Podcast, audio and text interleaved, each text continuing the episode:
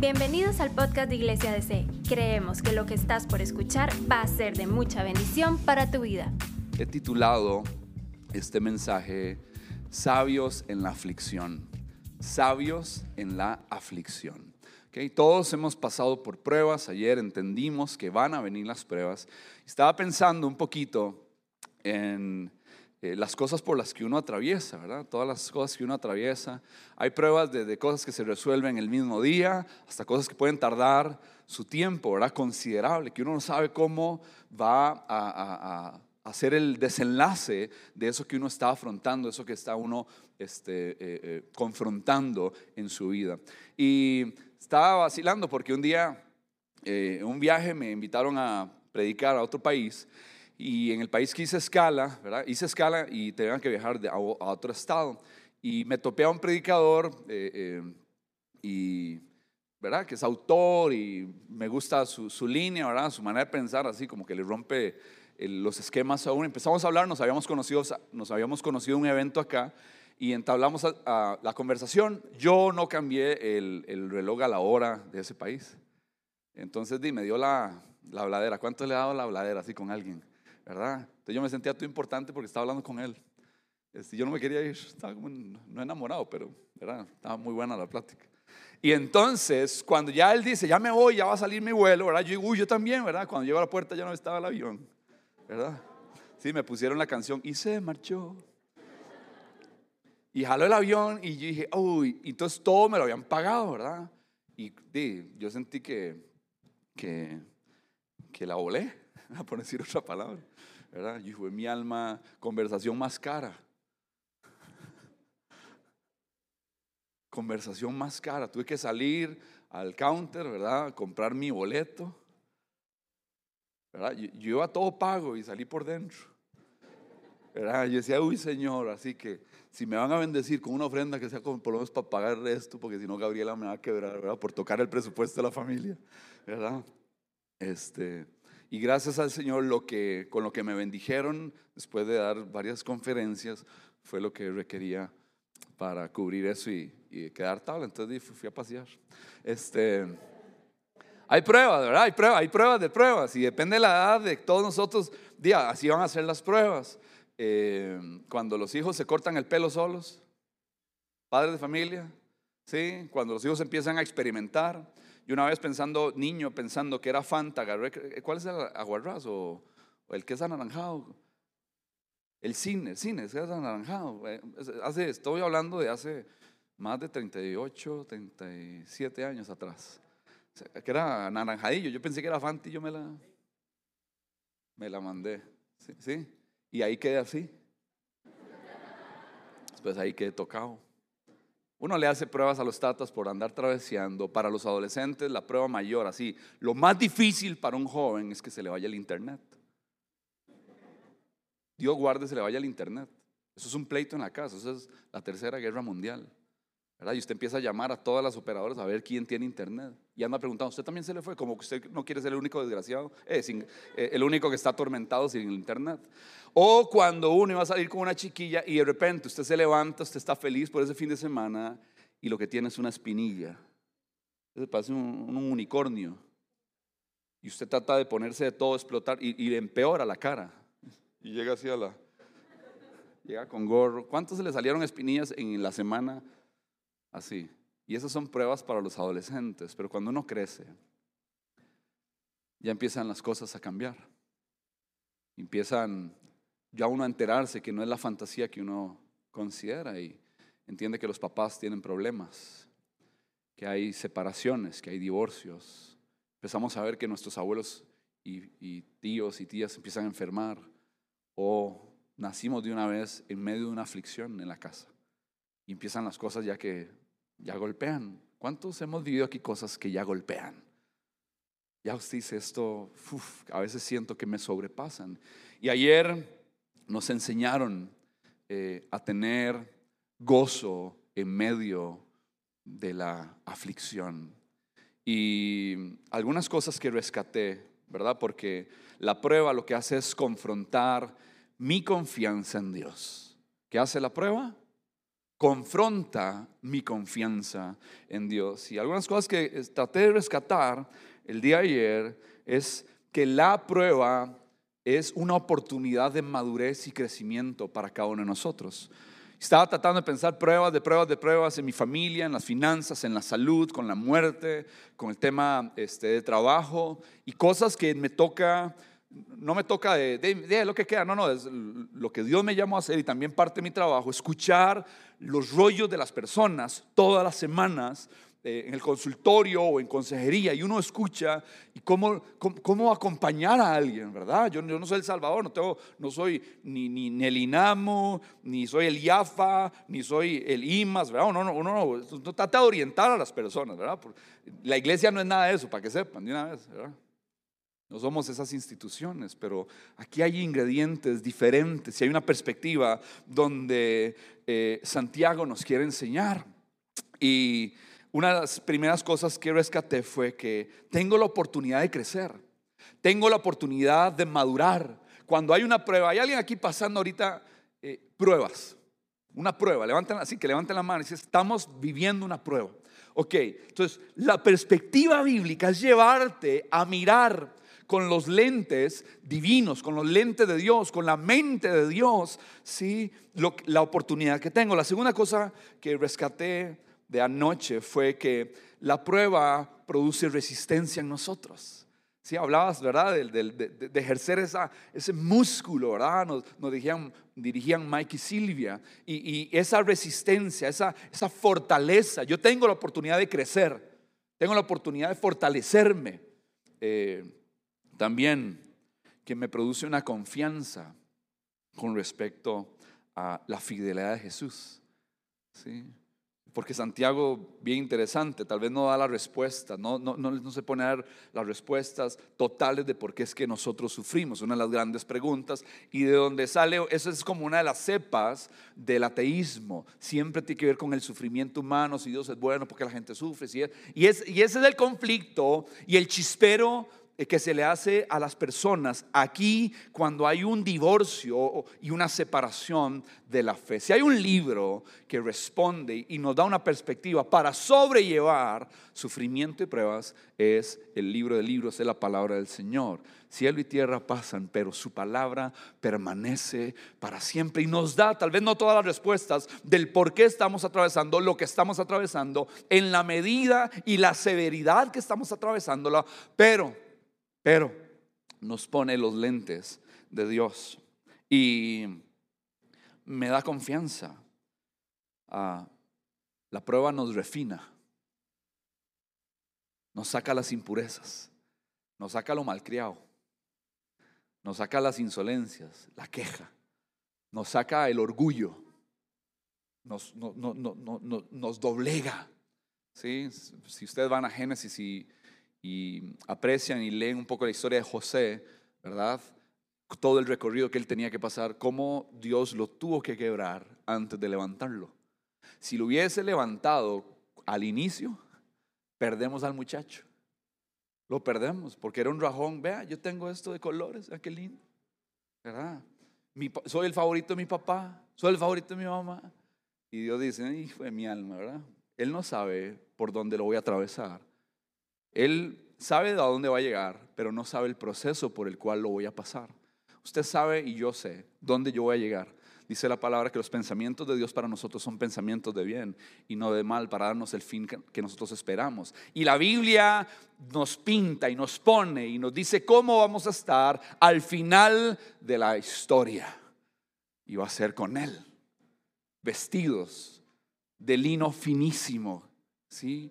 Todas esas fueron las pruebas, todas las aflicciones. Todo usted va a seguir al final. Usted y yo vamos a estar viendo al sol resplandeciente la mañana. Eso es cuando al sol le hace a Dios así.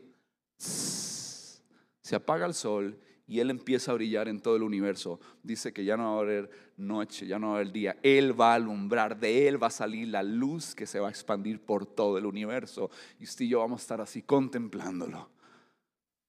Toda la eternidad. Bueno, vamos a tener bretes y todo eso, pero ¿Verdad? No es que. Estás así toda la eternidad. No, no, Pues vamos a ver un poquillo qué es lo que vamos a hacer. cuando estudiemos otros libros. Pero qué rajado y qué chiva poder acercarnos y saber que vamos a ser refinados y que la prueba empieza a completar, porque Dios quiere de nosotros, escriban ahí, integridad. Dios quiere de nosotros integridad. Que seamos cabales, que estemos completos. Esa es la palabra, ¿sí? Que nos enseñaron ayer Mike y Silvia con respecto a la perfección, que es completar. Eso me habla de la integridad. Y ese es el rollo y, todo lo que aquí empezamos a discutir. Y Dios va a usar toda circunstancia difícil, vea, se lo aseguro, toda circunstancia difícil hay circunstancias difíciles que se convierten en el hito del resurgimiento de muchos de nosotros. Se lo digo por experiencia personal. Ahora, todos estamos expuestos al sufrimiento. Pero la pregunta es, ¿estoy permitiendo que Dios opere en medio de ese trago amargo? O me estoy chiviando, me estoy amargando, me estoy enojando, le estoy dando la espalda. Yo sabía que usted, taca, taca, tienen razón, ¿para qué creer en vos? Hoy suave un toque. No se apresure en, en condenar a Dios, en juzgar a Dios. El que se aferra a Dios en medio de una circunstancia difícil termina ejerciendo y produciendo una, una resistencia impresionante impresionante. Pero el que no se aferra a Dios y el que se aferra a su propia prudencia termina amargado y destruido. ¿Cuántos conocen gente amargada? Ahora nadie conoce a nadie amargado. ¿Usted conoce a alguien amargado? Sí, yo, si yo, vea, si tuviera la habilidad de ver a través de las mascarillas, yo le digo quién aquí anda amargado. En serio, porque la cara delata el momento que uno está atravesando. La Biblia enseña que un corazón que está alegre, en contentamiento, gozoso, hermosea el rostro. Algunos les hace muy bien la mascarilla.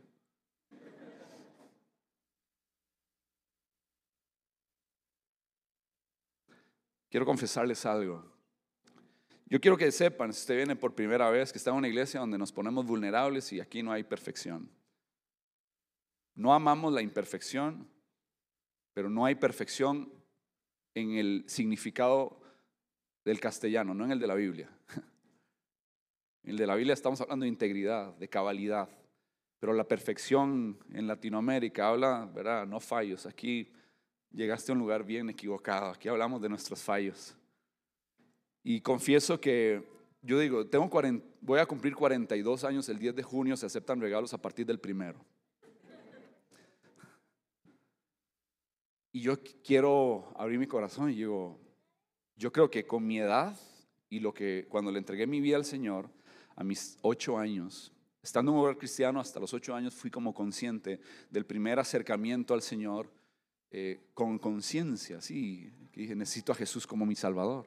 Después hubo uno a los 16 años, después hubo otro a los 22 años, después hubo otro momento de acercamiento muy fuerte a mis 29, 30 años, eh, donde sentí que di un paso más a la madurez en la fe. Y estos años ha sido eso, sirviendo al Señor, estando en la iglesia siempre, pero hay, acercamientos. Yo por eso yo soy paciente con la gente. Yo sé que va a llegar el momento donde den el paso al, al siguiente escalón en su fe y su madurez. Pero cuando hago una evaluación de estos casi 42 años, yo digo, ¿por qué no puedo amar a Dios como yo pienso y deseo amarlo? Yo no sé si a alguien le sucede. Porque siento que me hace falta más pasión. Porque siento a veces que hay incoherencia entre lo que yo predico y digo, a veces con, con, actos, con sentimientos y pensamientos. Yo no sé si a alguien le pasa, pero, pero batallo con eso. Y quiero eh, confesarme con ustedes, ¿verdad? Y entiendo que es que soy un pecador. Soy un pecador y necesito a Dios que soy probado en esto, en esto, en esto, en otras cosas soy tentado en esto, en esto, en esto. Pero yo quiero amar a Dios y quiero acercarme a Dios para cosas que, con las que batallo. Y a veces pienso que he ganado batallas, ¿verdad? Pero resulta que vuelven a aparecer. Pero sé que Dios en cada prueba me está refinando me está transformando. Y yo sé que nada por lo que yo atraviese, ni lo que usted atraviese, ni como iglesia atravesemos, es nuestro destino final, porque el destino final tiene que ver con una gloria impresionante para todos nosotros. Ahora, el verso 5, vamos a ver 5, 6, 7 y 8, ¿ok? El verso 5 dice, si necesitan sabiduría, pídansela a nuestro, ¿qué? Generoso Dios. Y Él se las dará. No los reprenderá por pedirla. Él se las va a dar. Entonces, yo veo que yo soy, ¿verdad? Un protegido de Dios. Dios protege a sus hijos. Amén. Si Dios protege a sus hijos, cuando usted dice amén, usted lo que está diciendo es, ¿verdad? No, no, no, es que parecemos, o vean, amén, ¿verdad? Es, la, amén significa así sea, estoy de acuerdo con eso. Yo, yo, yo asiento y digo que sí, afirmo esa verdad. Entonces, somos protegidos de Dios. Dios es nuestra protección. La otra cosa es que Dios nos ama con un amor inquebrantable. ¿Cuántos se saben, se saben amados por Dios? Yo me sé amado por Dios. Y tengo que volver a ver su sacrificio. Venimos de unas semanas donde reflexionamos mucho acerca del sacrificio de Jesús. Y me sé amado y es un amor que, es violento, que es fuerte, que no va a, hacer nada, me va a separar, dice Romanos, de su amor. Y también sé que soy su hijo. Dice Juan, más a todos los que le recibieron les dio el derecho, la potestad de ser hechos hijos de Dios. Ahí es donde no todos son hijos porque no todos le han recibido, no todos le creen. ¿Verdad? Puedo creer de manera intelectual y de manera teológica. Teología, la palabra es el estudio de Dios. Estudio, ah, estudio la Biblia. ¿Qué dice? Ah, bueno, que hay hijos de Dios. No todos son hijos de Dios. Esos son los que le aceptan, los que creen a Él como Salvador y entregan su vida y empiezan a caminar con Él. Eh, paréntesis, para ser salvo, solo tienes que creer. Para santificación, ese es otro proceso donde vamos a recibir gracia todos los días y ahí es donde la mayoría creo que nosotros estamos. Ahora, aquí es donde a muchos se nos hace un cortocircuito. Dios me protege, Dios me ama, soy su hijo, pero soy probado. ¿Y cómo es? Decía Michael ayer, que es la vara, ¿verdad? Cuando uno viene así de los barrios del sur. ¿Cuántos son? Con el machete aquí.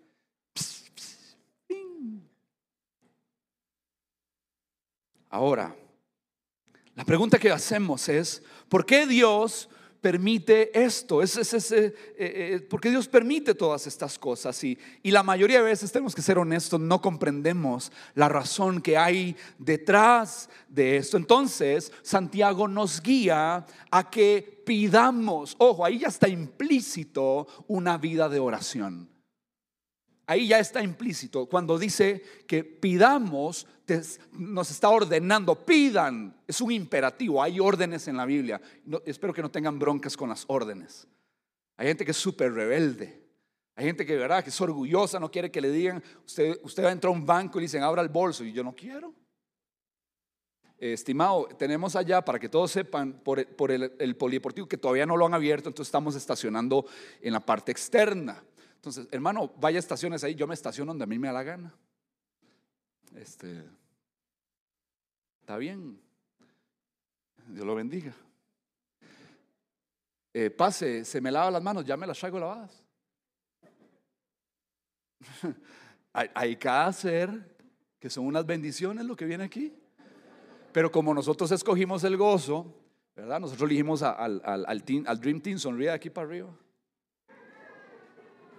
debajo de esa mascarilla, no están madriando, no, no, nadie lo está madriando. No, dice, ¿verdad? Hay gente que se pone fea, ¿verdad? Fea.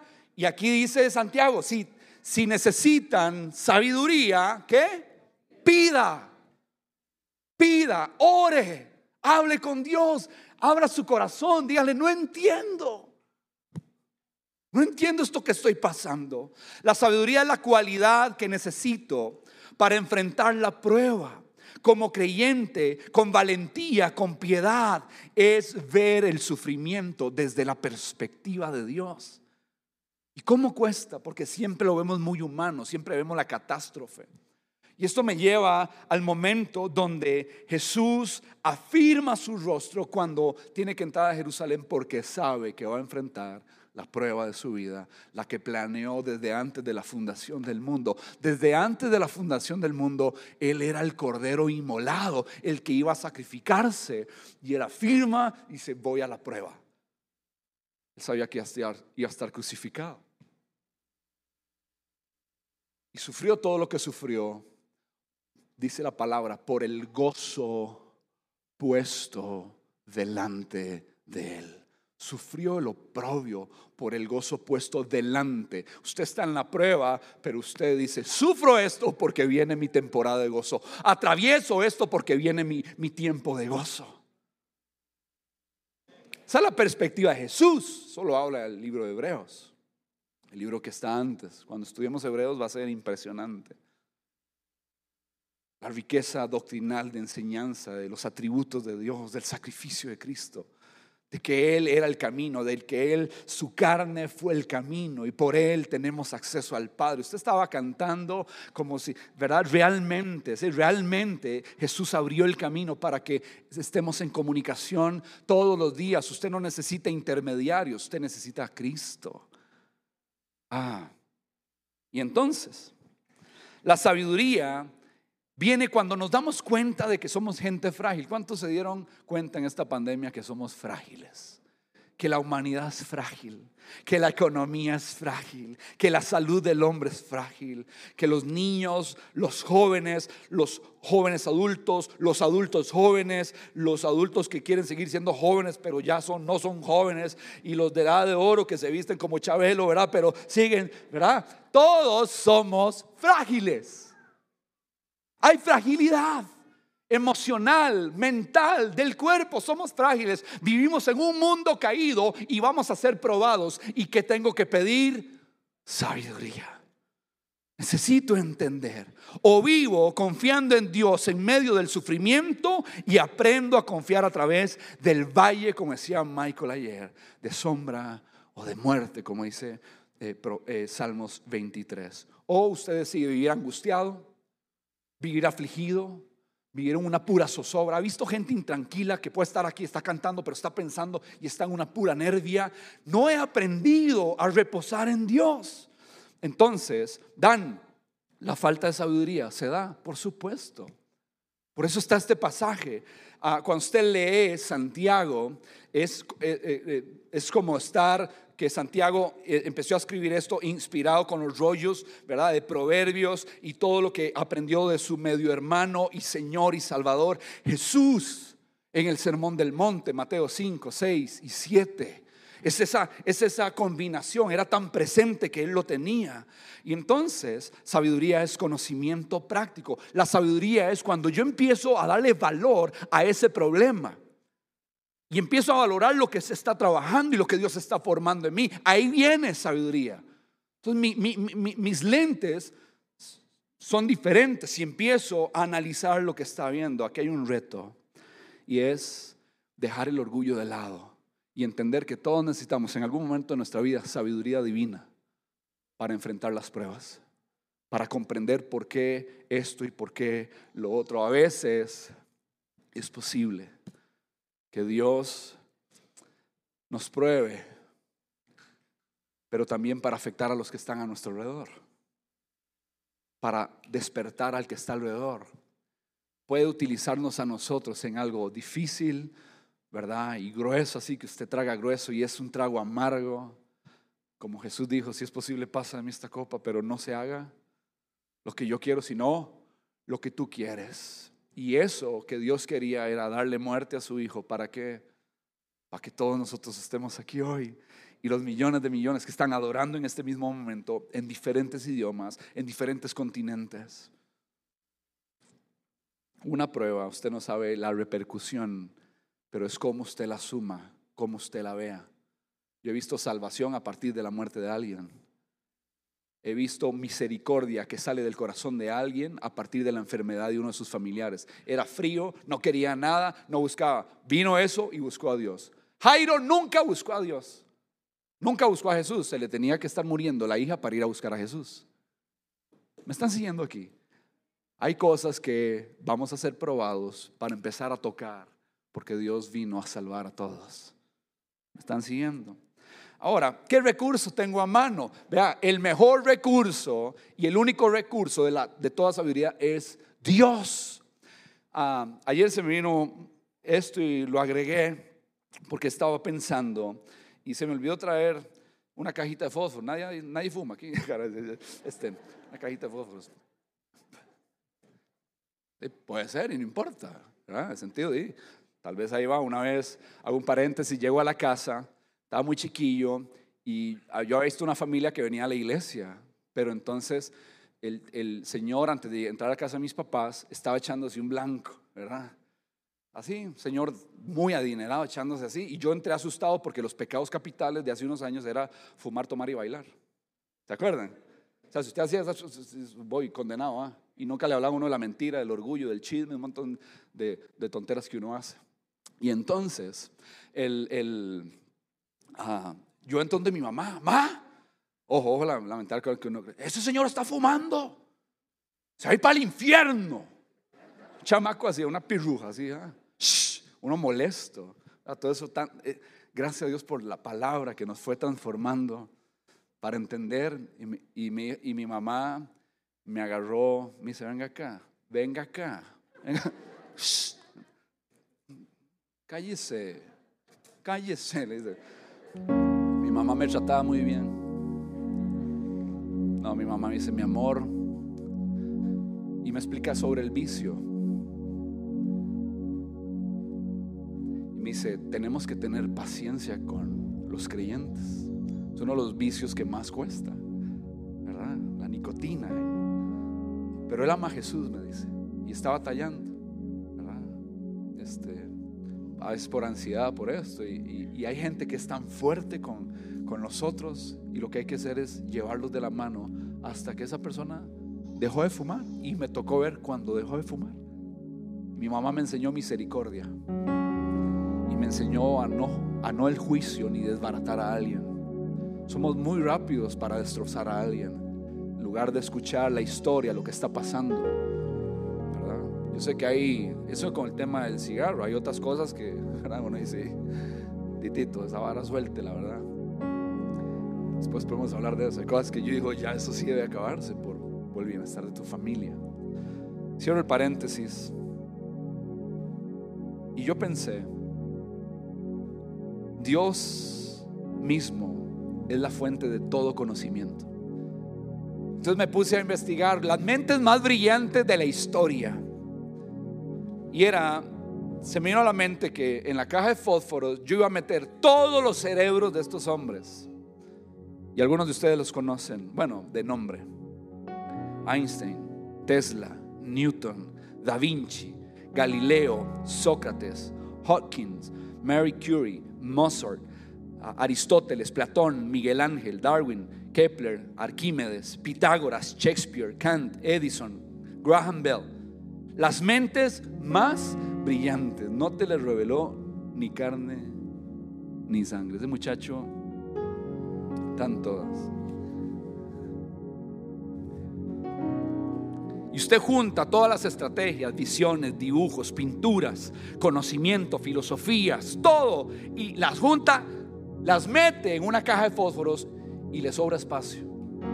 Porque ninguna sabiduría de este mundo, nada de lo que ellos han escrito, nada de lo que ellos hicieron, nada de lo que ellos inventaron, va a suplir el regalo, porque hay un regalo, no es un reclamo, ¿verdad? Es un regalo. Hay sabiduría para darte. Estás falto de sabiduría, estás en una eh, prueba. Dice, vívala con gozo, nos decían Michael y Silvia. Sí, pero ¿cómo se vive con gozo? ¿Qué necesito para tener gozo? Tener la sabiduría. Necesito la sabiduría, necesito la perspectiva de Dios. Que venga, que el Señor me abra los ojos y empezar a entender por qué estoy atravesando eso. Siempre ha sido una bronca. A mí me enseñaron, no pregunte por qué, no sea insolente. Viene chiquito, ¿por qué? Porque yo digo. ¿Alguien ha utilizado esa expresión con los hijos? Porque sí, punto. Lo que yo digo. ¿Pero por qué? No hay insolencia en la pregunta, hay una fragilidad de no entender y Dios dice, el que la pida se le va a dar. Siempre me dijeron, a Dios nunca le pregunte por qué, pregúntele para qué. Tema del propósito. Pero Dios no tiene bronca con que nosotros preguntemos por qué, cuando la actitud del corazón es, Señor, enséñame. ¿Por qué estás esta vaina de la enfermedad? Tenemos que saber de todas las semanas escuchar hermanos enfermos, sin trabajo, con reducciones salariales. Yo quiero victimizar a nadie ni hacer víctima, simplemente las cosas de la vida real. Con Milton hemos estado trabajando y buscando un lugar para que él trabaje, necesita trabajar. Y aquí está sirviéndole al Señor. Él no me dijo que dijera esto para ver si alguien le da brete aquí. O pues usted tiene un trabajo y usted puede bendecir, entrevístelo a ver si calza. Manto, qué bien. Entonces ahí bruscase, eso no fue montado. Esto es impresionante, hermanos y hermanas enfermas, hermanos de nuestra congregación con padecimientos de años. Y, es, y uno es tan frágil Michael contaba ayer cuando lo despidieron. Esta semana una chica le pregunté por su estado de salud. Me dice, Paz, yo estoy bien, pero me despidieron. Otros les bajan salarios, otros les cortan esto. Y otros los tienen accidentes de una u otra manera. Y, y digo, Dios, por favor, que este, estos meses tu palabra se, meta en nuestros corazones y que tu palabra no vuelva vacía en el tiempo de la tempestad. Varas familiares, los temas matrimoniales, temas con hijos, la rebeldía de un hijo, las drogas en la casa, el pecado en la casa, los jupones que estamos en la casa, ¿verdad? Y no queremos volvernos a Dios. Es que batallamos en nuestro cristianismo personas que se vuelven la prueba para nosotros.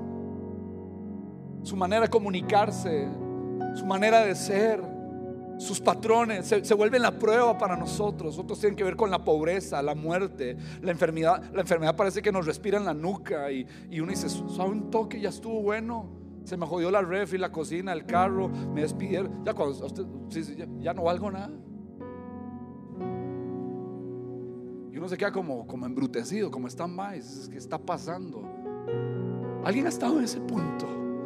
Como siente que le están leñateando. Usted sabe que cae en la arena y que usted está sangrando y que está lleno de arena y tiene cicatrices, pero usted dice, no voy a caer. Aunque la tormenta pegue fuerte, aunque dieran el diagnóstico que le quedan horas o días de vida, no voy a caer. ¿Por qué? Porque he pedido sabiduría para el momento de la prueba y voy a estar gozoso en medio de esto. Tal vez realmente no esté feliz, pero mi gozo está ahí adelante. ¿Cuántos dicen amén? Job dice, ¿sabe la gente dónde encontrar la sabiduría? ¿Dónde puede hallar el entendimiento? Si alguien podía hacer esta, ¿dónde está la inteligencia? ¿Dónde está la sabiduría para entender lo que estoy pasando? En un día, en un día perdí todo lo que tenía. Se murieron todos mis hijos, todo eran malas noticias el mismo día. ¿Dónde está la sabiduría para esto? Y Santiago responde siglos después, pídala a Dios y se la va a dar en abundancia y sin reproche porque Él es generoso. Ustedes se acuerdan cuando uno iba al cole y uno compraba unas, no sé, unas tronaditas, ¿verdad? Unas bolitas de queso. Y llegaba el muerto de hambre, compañero de uno. Y decía, madre, me regala, ¿verdad? Y, uno le, hacía así y uno cerraba la bolsa. Ve que infeliz, ¿verdad? Ustedes cerraban también ahí en casita. uno cerraba así para que y cuando sacaban la mano, una agarraron. ¿Verdad? Y, el que agarró así, me voy a agantar. Come empacho. ¿Verdad? O uno decía, no agarre, yo le doy. Y uno metía toda la mano, ahí saca una. el egoísmo.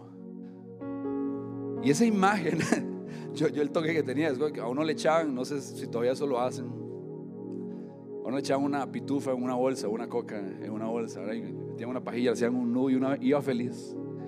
Y venía el muerto ese, ya el muerto de hambre pasó, entonces después venía el muerto ese que venía a mejenguear. Más un trago, un trago, un trago, un traguito. Y usted hacía y le chipaba la pajilla. Y cuando el madre hacía así, se le iba el aire y se le salía la coca por los ojos y por la nariz. No, yo era maldoso, era maldoso. O el mejor toque era escupir la coca delante de la gente. Yo dije que aquí hablamos al chile. Yo escupía. ¿Quién quiere? ¿Alguien escupió? O sea, para no sentirme así tan, me acabo de sentir tan asqueroso. Pero eso era en el pasado, eso era en el pasado. Estoy hablando cuando yo era un niño. ya algunos dicen, es el pastor de aquí, yo no vuelvo.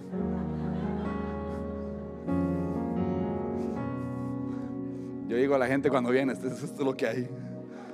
Estamos en crecimiento, ahí vamos. ¿Verdad, mi amor? Yo, mi amor, y usted me escogió. Aguante.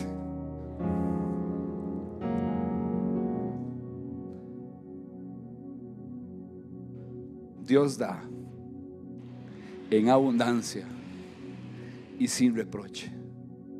Dios es de los que no te hace el paquete así, Dios te tira el paquete.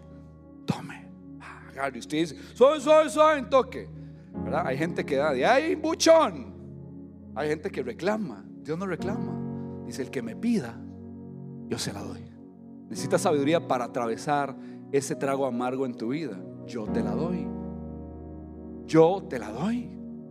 Pero el problema realmente aquí lo empezamos a ver en el verso 6 en adelante. Cuando se la pidan, asegúrense de que su fe sea solamente en Dios y no duden, porque una persona que duda tiene la lealtad dividida y es tan inestable como una ola del mar que el viento arrastra y empuja de un lado al otro. Pida con fe, no dudando, porque el que duda, y ahí dice la ilustración. Entonces, cuando habla de esta fe, no está hablando de una fe intelectual, no está hablando de una fe teológica, está hablando de un vínculo tan profundo en confianza con Dios que no hay duda alguna. Esa fe se impone y saca toda duda de tu corazón y de tu mente. Pida con fe. Eso es impresionante, eso es impresionante, es agarrar la duda a patadas.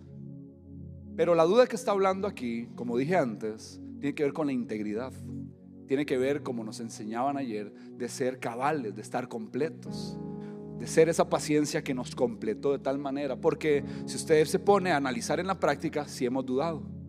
Y si usted ve, la palabra, usted dice, los personajes de la Biblia dudaron.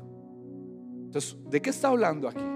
Está hablando de la gente que tiene dice el verso siguiente, el alma dividida. Tienen dos mentes, tienen dos almas. Dice, el, eh, dice, estas personas no deberían esperar nada del Señor. ¿Por qué?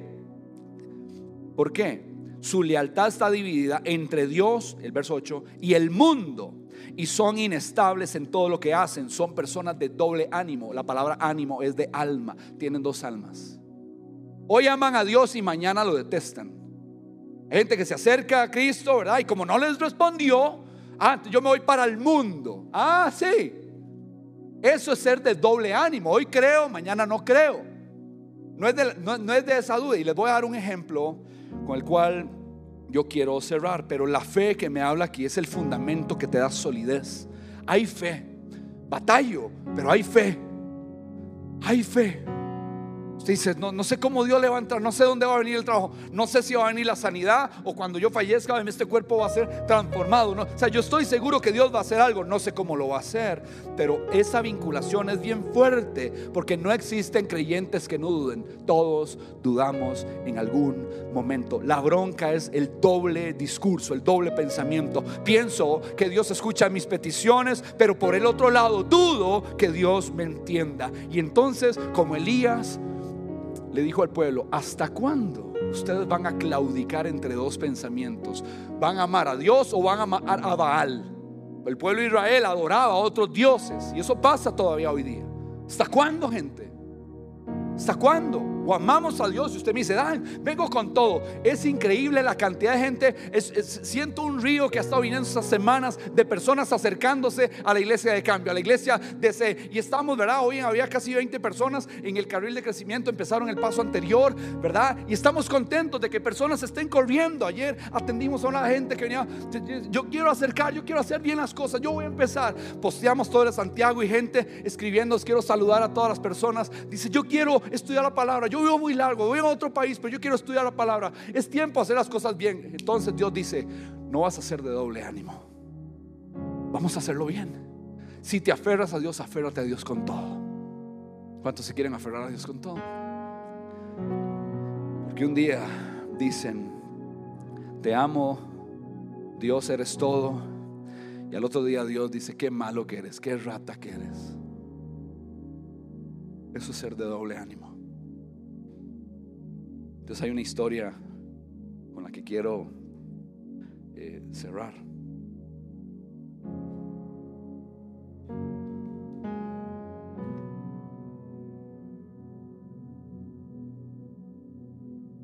Está en Marcos 9.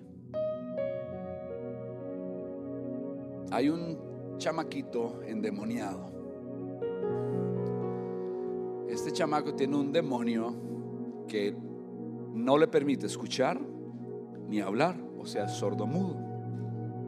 Y el Señor le lleva al Hijo a los discípulos de Jesús para que le echen fuera ese espíritu. Los discípulos no pueden echar fuera ese espíritu. De eso, de hecho, Jesús se chivea y se enoja con ellos. ¿Cómo es posible?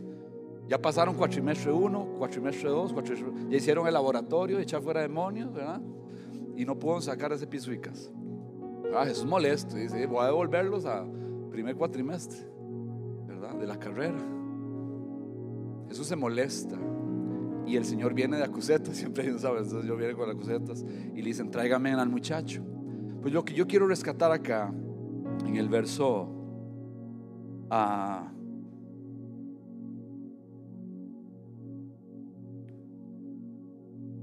24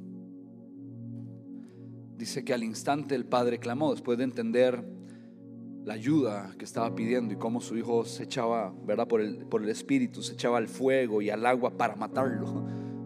Mucho de lo que estábamos cantando. Agua y fuego.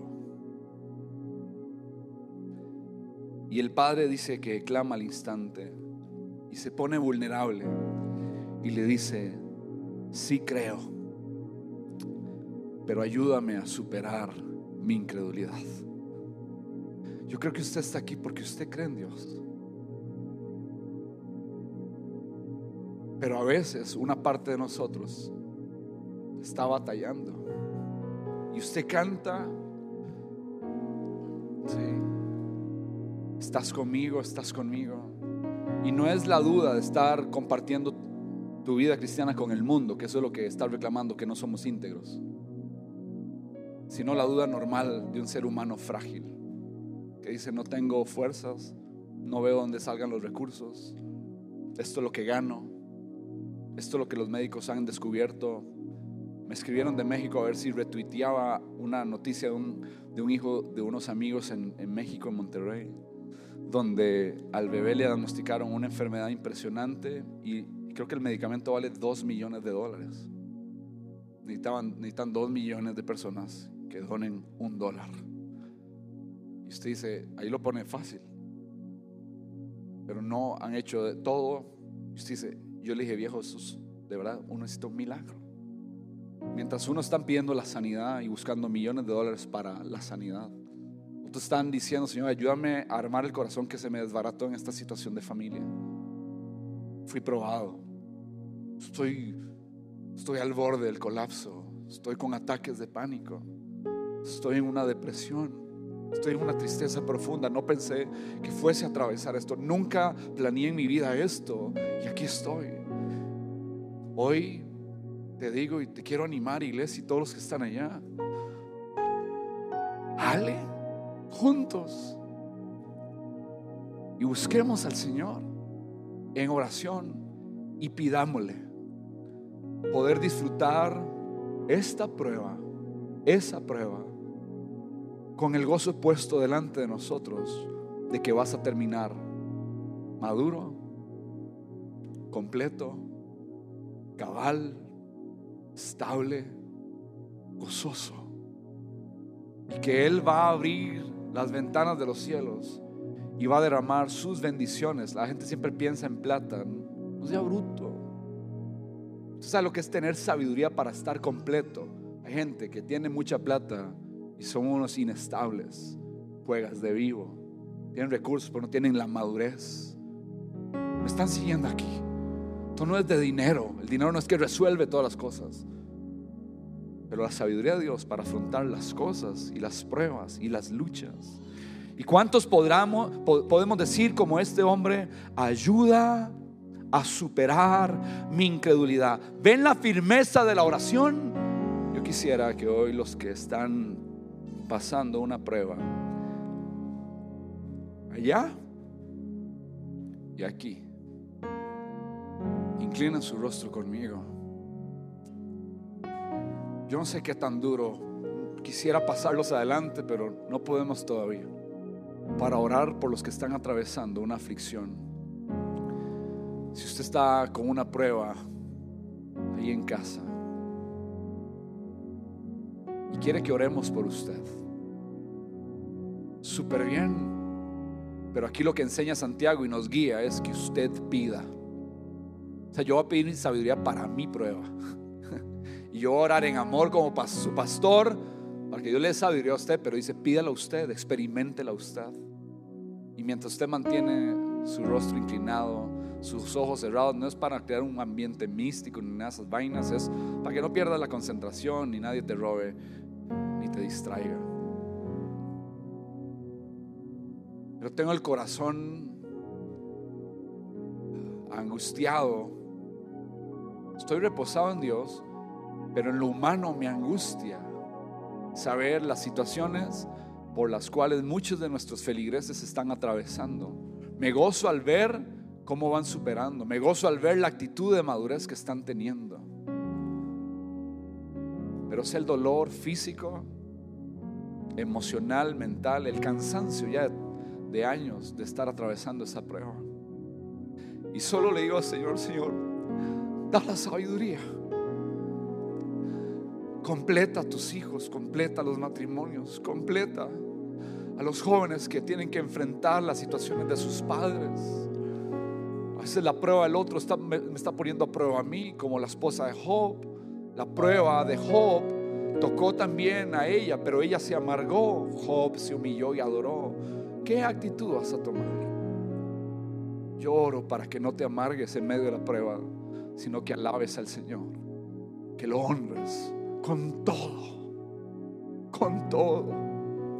Y confíes plenamente que Él es tu ayudador, Él es tu fuerza, que Él es Jehová Nisi, tu estandarte, que Él es Jehová Rafa, tu sanador, que Él es Jehová Jireh, tu proveedor que Él es Adonai, el Señor, el que tiene nombre sobre todo nombre, que Él es el todo suficiente, que Él es tu Padre eterno. Te protege, te ama de manera inquebrantable y Él su Hijo, pero no estás eximido de la prueba, porque Él quiere que termines completo, alcanzando la estatura del varón perfecto, que es Cristo Jesús. Si quieres preguntar por qué y para qué, hazlo. Él va a dar sabiduría para por lo menos entender y darle valor a esas circunstancias que estás atravesando. Y cuando haya acabado esa prueba, ese día malo, dice la palabra, vas a estar firme. Lloro por una iglesia fortalecida que no niega la realidad de la aflicción, de la prueba, pero que tenemos sabiduría en medio de las tribulaciones, en medio de las aflicciones. Derribados, mas nunca destruidos. Que la mano de Dios, que el poder de Dios, que el acompañamiento y consolación del Espíritu Santo sea con todos y cada uno de nosotros, cualquiera que sea esa prueba. Y hoy yo le pido al Espíritu Santo, consuela, La gente que se siente sola y siente mucha soledad y aflicción. Puedes decirle, Espíritu Santo, abrázame. Abrázame, ayúdame. No sé cómo reaccionar ante esto, no sé qué hacer. Te pido sabiduría. Quiero darle soporte a mi familia, a mis hijos. Quiero seguir trabajando, rindiendo, funcionando, no bajar rendimiento. Que venga un reposo sobrenatural a todos los que están atravesando una circunstancia difícil. Y que abunde sin reproche y sin condiciones la sabiduría de Dios para todos nosotros en Cristo Jesús. Amén. Y amén. ¿Cuántos reciben sabiduría? ¿Cuántos quieren sabiduría? La sabiduría es Él. Dele un aplauso a Cristo Jesús.